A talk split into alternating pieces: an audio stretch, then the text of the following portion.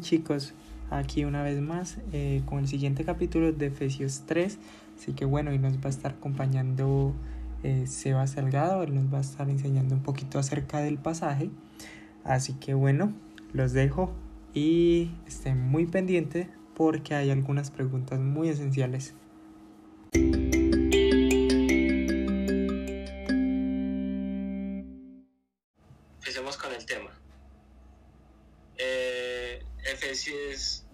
Acerca de Efesios 3. Entonces necesito que tengan las Biblias y que me ayuden a leer.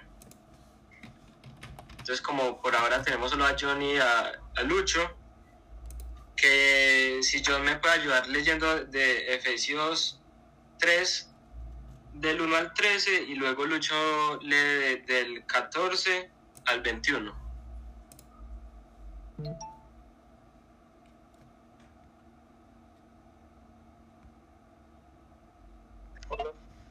Listo, listo, Sebas.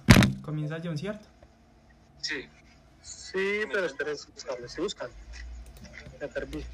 Efesios acá está. Tres. sí. Dice. Hola, ¿me escuchan bien? Sí, perfecto. Por esta razón yo, Pablo, prisionero de Cristo Jesús, por el bien de ustedes, los gentiles, me arrodillo en oración. Sin duda se ha enterrado del plan de la gracia de Dios que Él me, me encomendó para ustedes. Es decir, el ministerio que me dio a conocer por revelación como ya les escribí brevemente, al leer esto podrán darse cuenta de que comprendo el misterio de Cristo, ese misterio que en otras generaciones no se les dio a conocer a los seres humanos. Ahora se les ha revelado por el Espíritu a los santos apóstoles y profetas de Dios. Es decir, que los gentiles son, junto con Israel, beneficiarios de la misma herencia, miembros de un mismo cuerpo y partícipes, eh, perdón, y participantes igualmente de la promesa en Cristo Jesús mediante el Evangelio. De ese Evangelio llegué a ser servidor como regalo que, perdón, como regalo que Dios por su gracia me dio conforme a su poder eficaz. Aunque soy el más insignificante de todos los santos, recibí esa gracia de predicar a, los, a las naciones las, las incalculables riquezas de Cristo y de hacer entender a todos la, real, la realización del plan de Dios. El ministerio que de, el ministerio que desde los tiempos eternos se mantuvo oculto en Dios, creador de todas las cosas. El fin de todo es porque la sabiduría de Dios en toda su diversidad se dé a conocer ahora por medio de la iglesia a los poderes y, y autoridades en las regiones celestiales, conforme a su eterno propósito realizado en Cristo Jesús nuestro Señor. En Él, mediante la fe, disfrutamos de libertad y confianza para acercarnos a Dios. Así que les pido que no se desanimen a causa de que sufro por ustedes, ya que estos sufrimientos míos son para ustedes un honor. Listo. Entonces, primero que todo, eh, les pregunto, John, para, para ti, ¿qué fue lo que más te llamó la atención de lo que leímos? Eh, para mí, dos cosas. Una, eh, dice que el sufrimiento que él está, que, que el- por el que está pasando es realmente como, como un honor. Entonces, entonces realmente es algo que conmueve y algo duro. Y segundo, por más que él está pasando por dolores, lo que sea, sufrimiento, él aún así eh, se siente pues agradecido ante Dios por esa gran oportunidad que le dio y era revelarse pues, revelar esa gran enseñanza, eh, ese gran mensaje para todos los cristianos. Listo, muy bien. Y Lucho, Lucho, ¿cuál fue el versículo que a ti más te llamó la atención? Bueno, yo creo que el versículo que más me llamó la atención es el versículo 9. Eh, no, el versículo 10, comienza en el 10, dice, el fin de todo esto es que la sabiduría de Dios en toda su diversidad se, se dé a conocer ahora por medio de la iglesia a los poderes y autoridades en las regiones celestes. Creo que ese versículo en particular, no sé, me da una definición de, de, de el por qué Dios hizo o, o, realizó este plan, ¿cierto? La idea es que, que todo esto muestre la sabiduría, la sabiduría de Dios y hay algo importante, ahí dice en toda su diversidad. O sea que es interesante ese punto. Y aparte, dice que se dé a conocer ahora por medio de la iglesia. Y, y ahí es donde entramos nosotros. La iglesia, bueno, la iglesia somos nosotros. Entonces me imagino que, que esa es nuestra responsabilidad después del plan de Dios. Dar a conocer su sabiduría, la sabiduría de Dios en toda su diversidad. Así es. Entonces, bueno, vamos a hacer como una deconstrucción de lo que leímos.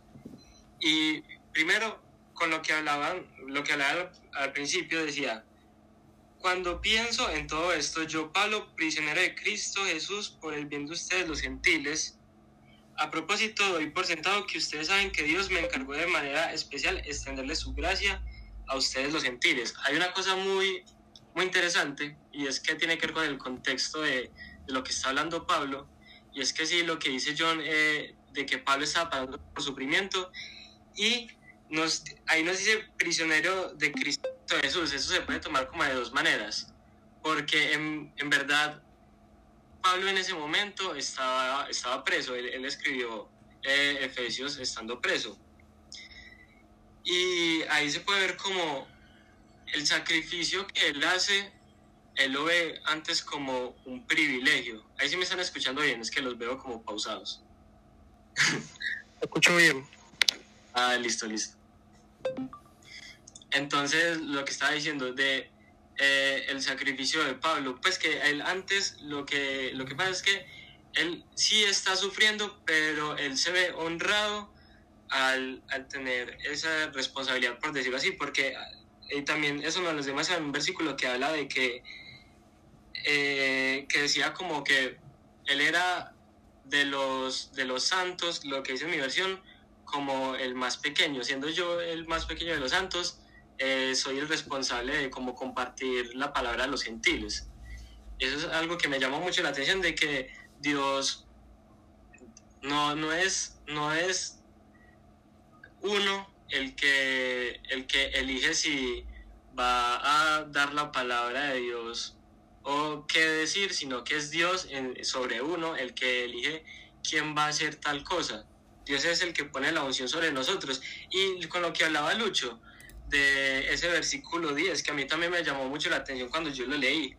Entonces yo me preguntaba como, como bueno, claro, eh, el plan de Dios era eh, darnos la salvación por medio, eso me, me, me, me, parece muy bacano y es que incluye a la Trinidad ahí trabajando junta en ese mismo instante, porque claro, el plan empieza, el plan es de Dios, pero ¿cómo se ejecuta el plan? Con Jesús, que muere, que muere por nosotros de una manera inocente para, para darnos la salvación. Y por medio de quien se manifiesta salvación, por medio del Espíritu Santo que viene a morar dentro de nosotros. O sea que es como la, la cadena perfecta que, que como, ¿cómo se diría? que pone eh, ese plan de la salvación a, a, funcionar, ¿cierto?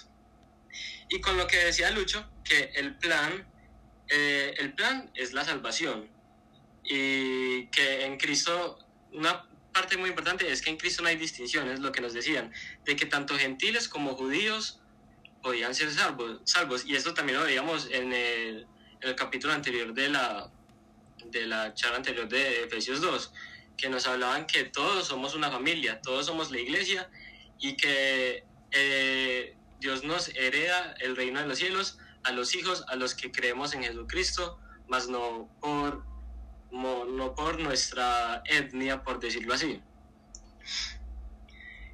Y entonces, ese es el plan, pero existe la otra cosa, es que hay un plan y hay un fin. ¿Y cuál es el fin de Dios? El fin de Dios es que se dé a conocer su sabiduría por medio, por medio de la diversidad, como decía ahí en el texto, y es que, y no solamente algo que me sorprendió mucho, era como ponerse a pensar cuando hablaba de las potestades espirituales, es que ni siquiera ni nosotros ni, ni los entes espirituales conocen completamente a Dios. eso eso me, me, como que me explotó la cabeza y es que Él tanto nos está mostrando a nosotros como les está mostrando a ellos por medio de nosotros, por medio de la iglesia. Y es sorprendente toda esa sabiduría y ese amor que recae de Dios sobre nosotros. Y bueno, si alguno quiere decir algo más. No, sé, yo, yo quería agregar un poquito en ese punto de, de la diversidad, porque eh, es interesante, o sea, ¿cómo así que la sabiduría de Dios tiene diversidad? ¿Cómo, cómo puede ser tan, múltiple? Pero pero a la vez es sorprendente porque si tú te colocas a analizar y pensar, tú te das de cuenta de que tú no eres igual a tu hermana, que pronto yo no es igual a su hermana, ni a sus hermanos. Son diferentes, cada uno de nosotros es diferente y si vemos el mundo hay una gran diversidad de personas, ¿cierto? Y eso te coloca también a pensar en el hecho de que la, así mismo la sabiduría de Dios es diversa para ti puede que para, para Sebas explica una manera la salvación diferente a como la explica John, ¿cierto? Y eso es sabiduría, están adquiriendo, están dando a conocer la sabiduría de Dios, el plan de Dios. De formas diferentes, sí, pero eso trata, eso trata un poquito la diversidad, el hecho de que no se hable de la misma forma. El hecho de que, por ejemplo, como lo explica Sebas es diferente a como lo explica John, pero hay personas que entienden de acuerdo a esa diversidad. Y es interesante el punto, como lo decía Sebas, también el hecho de los poderes y autoridades de las regiones celestes. No había caído en ese punto, pero, pero Sebas lo nombró y es el hecho de, de aquí se da a conocer que incluso los poderes y autoridades de las regiones celestes no conocen completamente a Dios, no conocen la sabiduría de Dios. Y, la única forma de conocer la sabiduría de Dios es por medio de Jesús, pues Él es Dios, vino a la tierra y nos dio a conocer la sabiduría, el plan que tenía Dios. Entonces, no sé, me parece, me parece interesante la verdad ese, ese punto.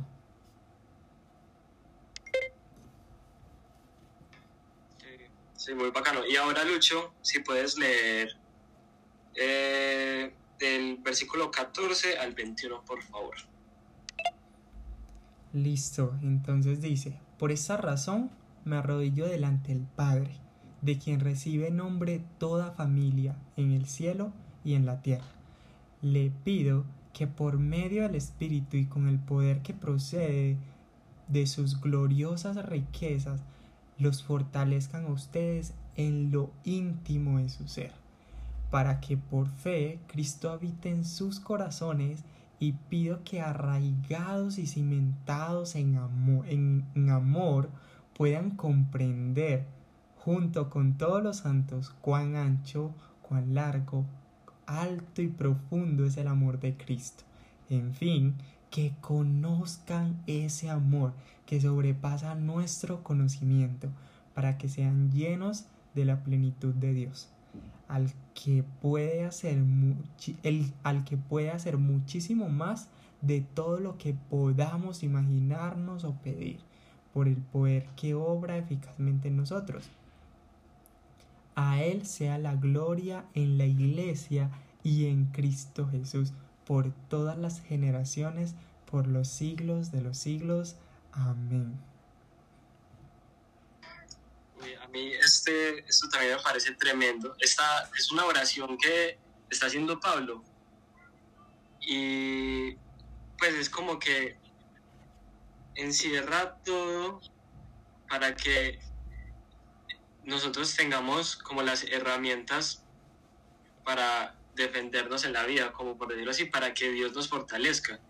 Entonces les quería preguntar a ustedes como esta oración, si ustedes la pueden como aplicar a su vida o, o qué es lo que les deja para que trascienda, ¿sí me hago entender?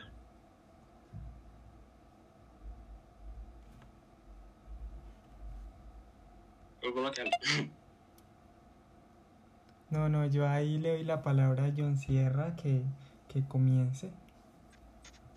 Así Gracias. de, así de honoríficos estamos hoy. No, no, tranquilo.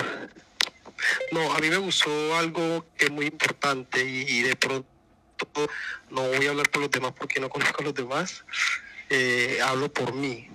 Y eso hay que reconocerlo, hay que empezar por ahí, reconocer primero nuestra casa, dónde están las goteras. Y, y, y algo bueno que dice aquí, que lo voy a citar, y pido que arraigados y cimentados en amor. Y es algo súper importante, es algo que, eh, no sé, la- si uno se va a la- fe, la fe también es amor. Hay que tener mucho amor, mucho, pues, ¿cómo lo digo? Cuando uno tiene amor con una persona, una vez se trata de comprender esas acciones de esa persona. Así me hago entender. Y todo es más, eh, más chévere, más alegre, todo se va motivando.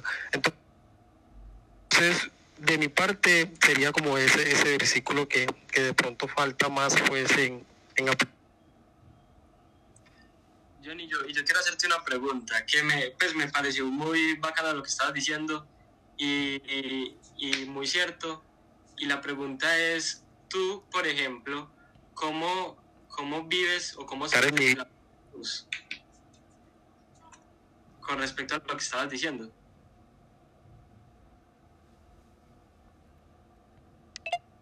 John, si, si lograste escuchar a Sebas.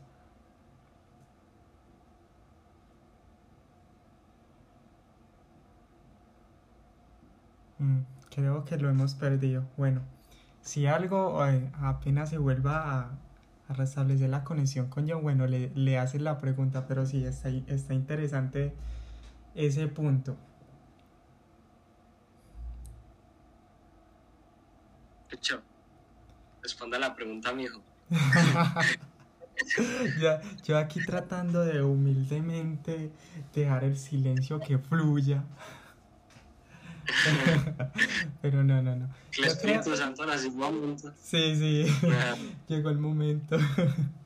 No, no, no. Pero, pero creo que algo, algo, algo muy peculiar. Bueno, traigo en énfasis lo que decía John porque fue algo en lo que recalqué mientras estaba leyendo.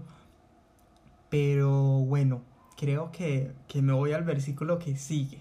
Y es, en fin, o sea, el hecho de que nos arraiguemos en amor es que, que conozcamos ese amor que sobrepasa nuestro conocimiento para que sean llenos de la plenitud de Dios. Es como, o sea, esa oración que, que, que eh, Pablo hace ahí, bueno, sea como sea, de pronto en ese tiempo era para los efesios, bueno, porque eran gentiles, pero si nos vamos a, al punto, nosotros también somos gentiles, o sea que es prácticamente una oración para mí, para ti, para el que está escuchando. Entonces, entonces me llama mucho la atención eso. Pa- Pablo dice, por eso pido de rodillas delante del Padre, ¿cierto? Y ahí comienza él a exaltar al Padre, de quien recibe eh, nombre todas las, todas las familias de la tierra y del cielo. Interesante, no sabía que en el cielo habían familias, pero las hay.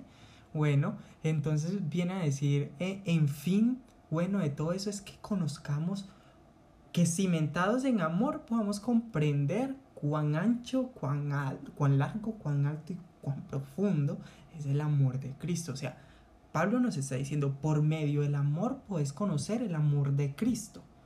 Y, y, y, y redactó ahí el punto que decía, que decía John. John. John decía ese punto de, de, mira que cuando uno está enamorado de alguien, uno trata de comprender los actos que hace. ¿Por qué? Por, porque lo ama o porque ama a esa persona. Entonces, e, eso es algo, algo primordial, porque mira que Pablo ahí nos está diciendo eso, nos está diciendo, en el amor pueden conocer cuán ancho, cuán largo, cuán alto y cuán profundo es el amor de Cristo. Y aparte dice, a fin de que, a fin de que conozcamos el amor que sobrepasa todo entendimiento. O sea, él, ahí está dando como la solución, le está diciendo, no es que el amor de Cristo es el único que sobrepasa todo entendimiento. Y, y sigue con algo peculiar y es que dice, para que sean llenos de la plenitud de Dios. Yo, yo creo que últimamente he utilizado la palabra mucho plenitud. Yo creo que en mi universidad tenemos una clase de psicología y eh, precisamente esta semana, el día de ayer, eh, la psicóloga hacía esa pregunta, ¿qué sientes que te hace falta? O, o cómo, cómo, puedes identificar eso. O cómo, cómo llamarías el hecho de que cuando ya te sientes lleno. Y a mí se me ocurrió esa palabra de decir, no, plenitud. Cuando me siento pleno, siento que, estoy completo. Y es interesante eso, porque Pablo ahí te, está diciendo, es para que seas completo en Dios. No sé si ya John eh, lo tenemos en línea de nuevo. Sí, qué pena. Apenas empezó a preguntarme, Sebastián, te me fue el internet. No, no, no hay ningún problema. Bueno, entonces ya te dejo, te dejo con Sebas.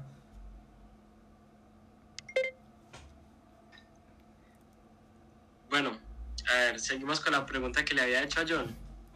Sí. Ah, sí. Con, lo que, con lo que estabas hablando, que me, que me gustó mucho lo que, lo que comentabas, y yo te quería hacer la pregunta de que tú hablabas de que uno tiene que conocer una persona como para crear un lazo de amor. Eh, ¿Cómo es tu, cómo tú sientes el amor de Cristo? Eh, con base a lo que decías ahorita? Buena pregunta. Y eso es una... ¿Por qué se ancochan rápido? No, no, está interesante, está interesante, Está interesante. Está, supremamente interesante porque yo le dije al que me pasara algunas preguntas para redactar el evaluativo, pero esas preguntas así corchadoras, bueno, no, no, no interrumpo más, John, contesta porfa.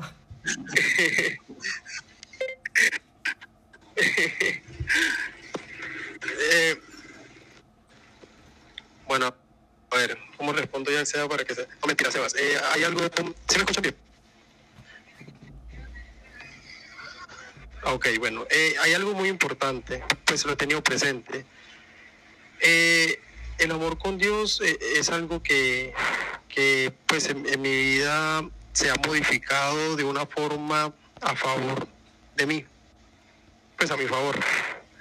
Y en donde yo miraba simplemente las acciones de él, ¿sí me entiende? Cómo obraba él en mí.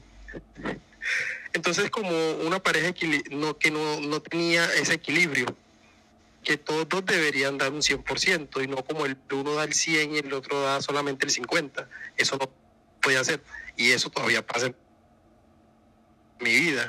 Yo voy el 100%. En cambio, él siempre lo ha dado, él siempre está orando en mí. Entonces, eh, en esa parte de, pues no, no, estoy dando lo máximo. A como, él, a como él lo ha estado dando, yo no le he dado. Entonces, no sé si dar respuesta a tu pregunta. Sí, sí, muchas gracias, John. Pues a mí me gustó, me gustó mucho cómo se dio esto, pues porque me parece que es algo bueno en las células, pues, en este grupo, de que todos nos abramos más, no solo a decir como lo que me llegó a la cabeza, sino más lo, lo, que, lo que está en el corazón de uno, pues me gustó mucho. Y, y sí, porque ahí podemos ver, por ejemplo, que John hablaba de conocer a la otra persona y se relaciona completamente con lo que nosotros estamos viendo, de que Dios se dio a conocer él se dio a conocer por medio de quién, de Jesús. Entonces sí, eso es todo. No, no, súper genial. John, ¿cómo lo viste ahí? no, yo dije, no, siguió, él iba a seguir. no, no, no. Es momento de, de es momento de, de aportar. Ey, no, o sea, realmente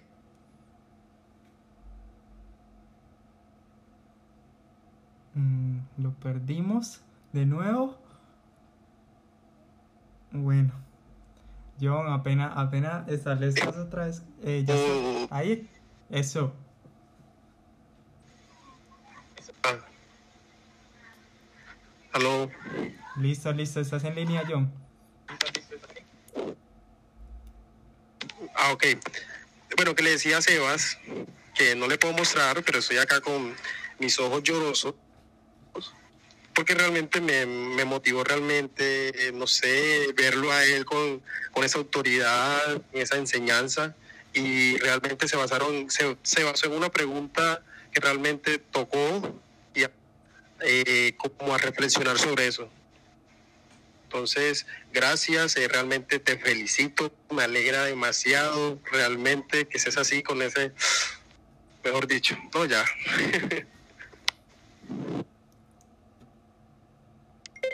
No, ese muchacho, hombre. no, yo y, entendemos, entendemos. Yo, yo creo que igual eh, es eso. Y para complementar un poquito lo que decía John, John Sierra, eh, el hecho de, de que nunca vamos a sentir que le estamos dando completamente todo a Dios. E, es muy normal y el hecho de que yo reconozca de que verdaderamente no le estoy dando partes de mi vida que ya le debería estar dando, es un avance. Yo creo que lo primero, y Sebas creo que está de acuerdo conmigo, eh, el hecho de que yo reconozca mi error me hace, me hace ver de que en realidad necesito cambiar eso. Necesito voltear eh, la página y decir, ya no más. Ahora sí comencemos un poquito más juiciosos en esto, en esto y en esto. Pero en realidad yo creo que el ser humano, el ser humano nunca llega, nunca durante toda su vida llega a dar completamente todo su potencial o todo su amor a Dios. Porque siempre hay cositas en nosotros. Y eso lo habíamos tratado la otra vez con Sebas. El hecho de, de sentirte débil, de sentirte, no, todavía me falta dar esto. Pero las debilidades en nosotros no deberían de ser eh, ese, ese ese, esa piedra que, que, que, nos hace retroceder, sino al contrario, es, debería ser ese motivador por el cual yo busque a Dios cada día. El motivador por el cual, hey, necesito buscar a Dios. ¿Por qué? Porque soy débil en esto. Y Él es el único que me llena de plenitud. Miremos, miremos nada más, recordemos el 19. Nos dice eso, para que, para que sean llenos de la plenitud de Dios, mediante el amor de Cristo. Entonces creo que es muy, muy importante eso. Y, yo también reconozco, uno no, y, hablo por mí, yo, hay veces en los que reacciono y digo, eh, no he cambiado esto y necesito comenzarlo a cambiar. Y vemos que esa oración que, hace, que hizo Pablo hace tiempo, años atrás, todavía se eco en nuestros corazones.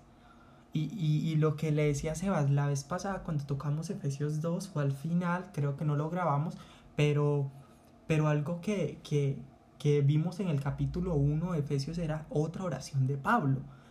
Y, y, vemos lo motivado con lo cual él escribe esta oración. O sea, él, cada oración le coloca el sentimiento. Y, y lo que yo le decía a Sebas, cuando estemos leyendo Efesios, tenemos que meternos a, los zapatos de Pablo. Imagínate en un lugar eh, encerrado en una cárcel, simplemente un papel, eh, una tinta, una pluma y escribiendo palabra por palabra de una forma de amor para alguien, o mejor dicho, para personas que vivían eh, en otro en otra comunidad, que él simplemente se enteraba por mensajes que llegaban. No, mira, en Efesios hay una comunidad de cristianos seguidores de Cristo. Y él dice, he escuchado de ustedes. Entonces cuando uno comienza a leer Efesios, tenés que meter, tenés que meterte en el papel del escritor y descubrir que verdaderamente lo que él está expresando ahí es un amor que él siente tanto por los gentiles, pero a la vez él nos dice que ese amor proviene de Cristo y que a la vez ese amor nos llena de la plenitud de Dios, de todo lo que necesitamos los seres humanos. Todos los seres humanos nos sentimos vacíos por, por más exitosos que seamos, por, por más que tengamos la carrera perfecta, eh, realizada en la universidad, por más de que, de que tengamos la familia más perfecta, unida, amorosa, que está pendiente, que te apoya, ¿cierto? Todo esto, siempre habrá un vacío en nuestro corazón que simplemente puede ser llenado por el amor de Dios. Por el amor de Dios que se ve reflejado, como decía Sebas, a través de Cristo porque Él nos mostró a Dios y nos mostró su plan. No sé, no sé qué piensan ustedes. Sí, yo, yo quería aportar un poquito más de eso y es que eh, totalmente se relaciona con lo que hemos hablado antes y es eh, reconocer que uno falla en algo eh, no es malo. Es dar un paso adelante, ¿cierto? Y antes hablábamos, yo recuerdo en una predica que eh, Dios lo que hace es utilizar nuestras debilidades, o sea, nosotros tenemos que ser débiles ante Él porque, como decía Lucho, Él rellena esos, esos vacíos que nosotros tenemos. Entonces no nos, no nos podemos sentir como, como que no somos que no somos dignos, por decirlo así, de cumplir el plan que Dios tiene sobre nosotros. Eso era lo que quería decir. Perfecto, perfecto, Sebas. Bueno, John, John, ¿qué, qué piensas en general? ¿Cómo te, ya, cómo, cómo, cómo te sentiste con todo el fragmento de, de Efesios 3 en general? Eh, o mejor dicho, resumen una palabra, en una palabra, Efesios 3, para ti. una sola palabra, a ver qué digo yo, una sola palabra. No sé, yo estoy sido con mi palabra amor. Lo puedes venir. Es... Dios se le, Dios, Dios se le reveló a él y, yo, y realmente fue un amor entre ellos. Eh, y un amor, no sé, eh, de creer que, que se había dado una gracia que ya podíamos ser salvos por gracia. Entonces, es algo que realmente, pues, imagínense, emociona.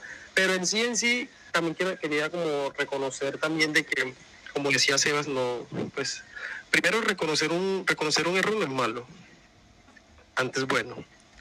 Y segundo, eh, como, dice, como dice Lucho, la idea de reconocer los errores es tratar de cambiarlos, tratar de mejorar ese error. Eh, no taparlo, sino tratar de sanarlo y así buscar otra forma diferente. Porque muchas veces cometemos errores lo que hacemos es dejarlos a un lado y seguir, tratar en una, en una, en una hoja nueva. Pero lo que no sabemos es que ese, por no solucionar de pronto ese error que hicimos, que tuvimos, más adelante nos puede, nos puede seguir afectando. Y nuevamente lo aplico a mi vida. Entonces ahí quedo. Creo, creo que es importante eso que hice yo. Me, e, es bueno, es bueno e importante porque, porque es como, no sé, imagínense, imagínense una hoja de papel y que en esta página eh, tú, tú, no sé, cometiste un error y se te regó la tinta, ¿cierto? Y, y, pasas a la, a la otra, al otro lado de la página pensando de que va a estar limpia. Pero tarde o temprano esa tinta que dejaste en la página anterior en el lado de la página anterior va a traspasar a ese lado que tú tienes limpio. Entonces es, es importante eso que hice yo. Así que bueno, eh, no, chicos, creo que, que, es excelente, excelente, muy bien, Sebas, te felicito por, por, por traernos las enseñanzas de Efesios 3. Bueno, ya, ya nos quedan pocos capítulos, la verdad, de, de Efesios, ¿cierto? Pero, pero algo es que los animo los animo eh, Nos quedan que nos quedan tres capítulos más. Pero los animo sinceramente tanto a John como a Sebas, a Andrés, a, Esteban, eh, a Luisber, a todos, a todos los animo a, que, a que puedan, puedan dejar que Dios comience a orar en sus vidas, poco a poco, ¿cierto? Eh, eh, no se trata simplemente de recibir y recibir de Dios, sino que también se trata de que tú des el primer paso y tú digas, bueno, ya es hora de, de cambiar este puntico. Por más pequeño que sea, insignificante que sea, bueno, ya es hora. Y bueno, y, y, y, de eso se trata, eso se trata la vida cristiana. La vida cristiana es, es una carrera que hay que correr, valga la redundancia, y, y cada obstáculo hay que superarlo, tanto pequeños, grandes o altos y bajos que nos vamos a encontrar, hay que seguir. Entonces, bueno, eh, yo los invito tanto a ustedes que están en línea y de pronto las personas que van a estar escuchando el podcast después, de que, bueno, se animen, se animen y se conecten. Eh, sabemos que estamos todos los jueves de 8 a 9 para que, para que se conecten a, a nuestra reunión virtual.